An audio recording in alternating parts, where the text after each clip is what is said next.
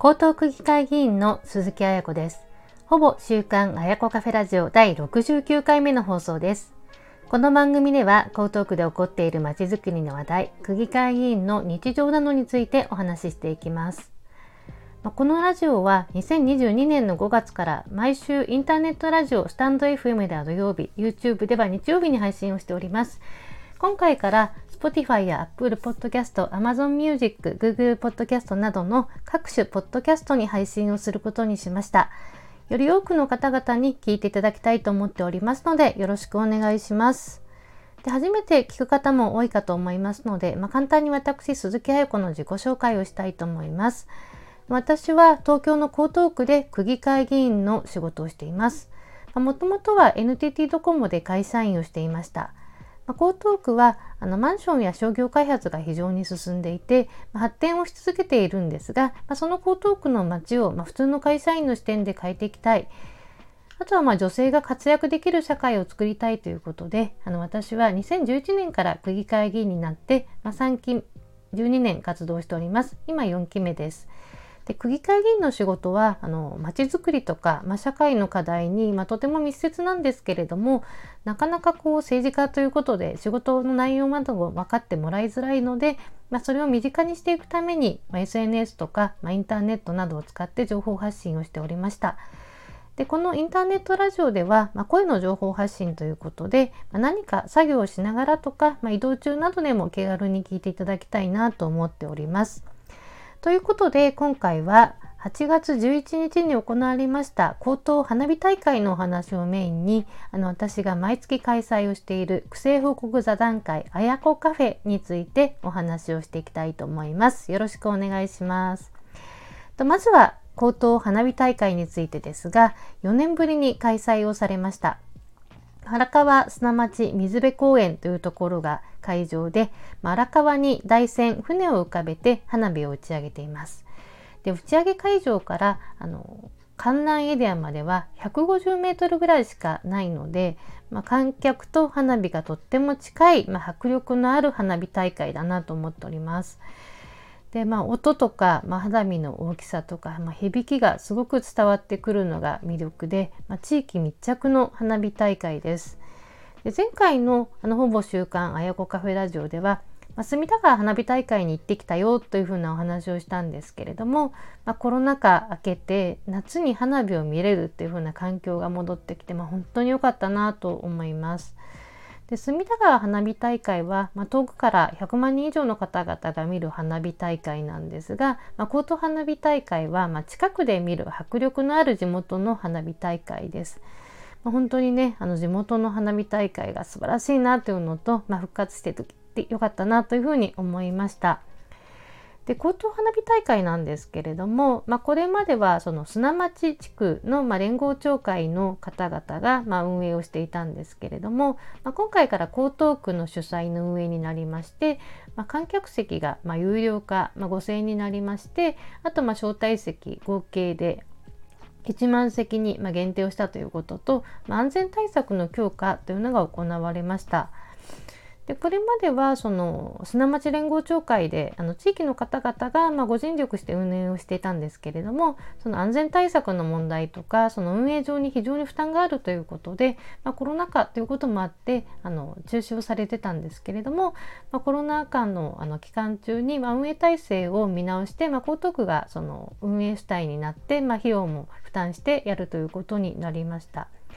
で区議会の中でもその地元の砂町の議員さんを中心に、まあ、その花火大会については様々議論がありまして、まあ、課題とかその解決策についてもたくさん話し合いました。まあ、その結果、まあ、江東区の運営ということになったんですけれども、まあ、江東花火大会復活して初めての運営ということで、まあ、どうなってるんだろうというところと、まあ、課題はどんな感じなのかなということも意識をしながらあの花火を楽しむだけではなくて、まあ、警備の状況とか、まあ、当日の運営の様子などを確認して、まあ、たくさん写真を撮って観覧をさせていただきました。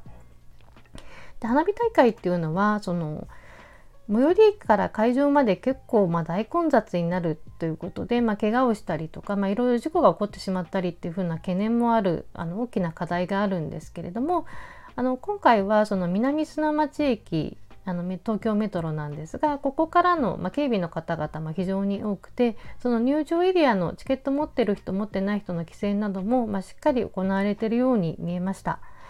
で花火大会のその運営の課題と、まあ、今後どのようにやあの改善をしていくかということはあの、まあ、これから、まあ、たくさん意見も集まってくるかと思います。その現場で運営に当たられたあの区の職員さんの声ですああの区の声ですが、まあ、その運営委員会からの声あとはま会場の感想とか、まあ、地域の方々のま声などいろいろ聞いて、まあ、これから分かってくることだというふうに思います。私も気づいたことをその江東区に伝えて、まあ、より良い花火大会をしていくということにねあの取り組んでいきたいと思います。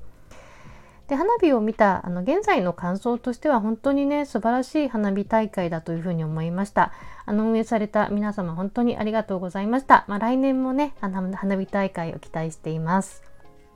で次の話題としましては私が毎月開催をしております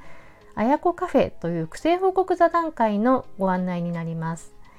今回で148回になりますけれども私が区議会議員になってから毎月欠かさず月1回開催をしています。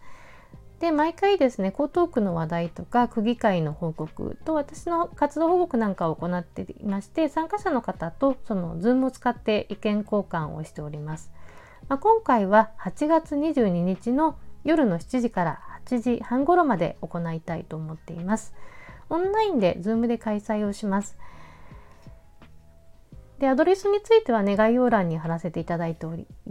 あの貼らせていただきたいと思います。まあ、テーマについては、まあ、今回も江東区の最新情報ということで、まあ、花火大会とかお祭りのお話なんかもしていきますけれども、まこの他に視察の情報ということであの松山市や高松市あとは横須賀などに行ってきた時の感想などをお話したいと思います。主にその防災についてとかあとまチャット GPT をあの使ったその実証実験の話横須賀の話ですとか、まあ、行政のデジタル化ということであのいろいろですねあの全国の最新事例なんかも入れてお話をしたいと思います。で参加者の方々は、まあ、江東区議会議員なので私があの区民の方が多いんですけれども、まあ、オンラインですので、まあ、区外からの参加者もあのたくさんいらっしゃいます。まあ、ご自宅とか、まあ、外出先とかもオンラインでも参加できますので、あのぜひあの参加をしていただければと思います。よろしくお願いします。ほぼ週刊あやこカフェラジオ第69回目の配信いかがでしたでしょうか、まあ、今回からあのスタンド FM や YouTube に加えて各種ポッドキャストでの配信を始めましたので、まあ、ちゃんと配信できているかどうか不安ですけれども皆さんに届いていると大変嬉しいなと思います。気に入ったらぜひいいねを押しての応援や番組登録をお願いいたします。今日はこれから富岡八幡宮の子供みこしのお手伝いに行ってきます。皆様も良いお盆休みお過ごしください。鈴木彩子でした。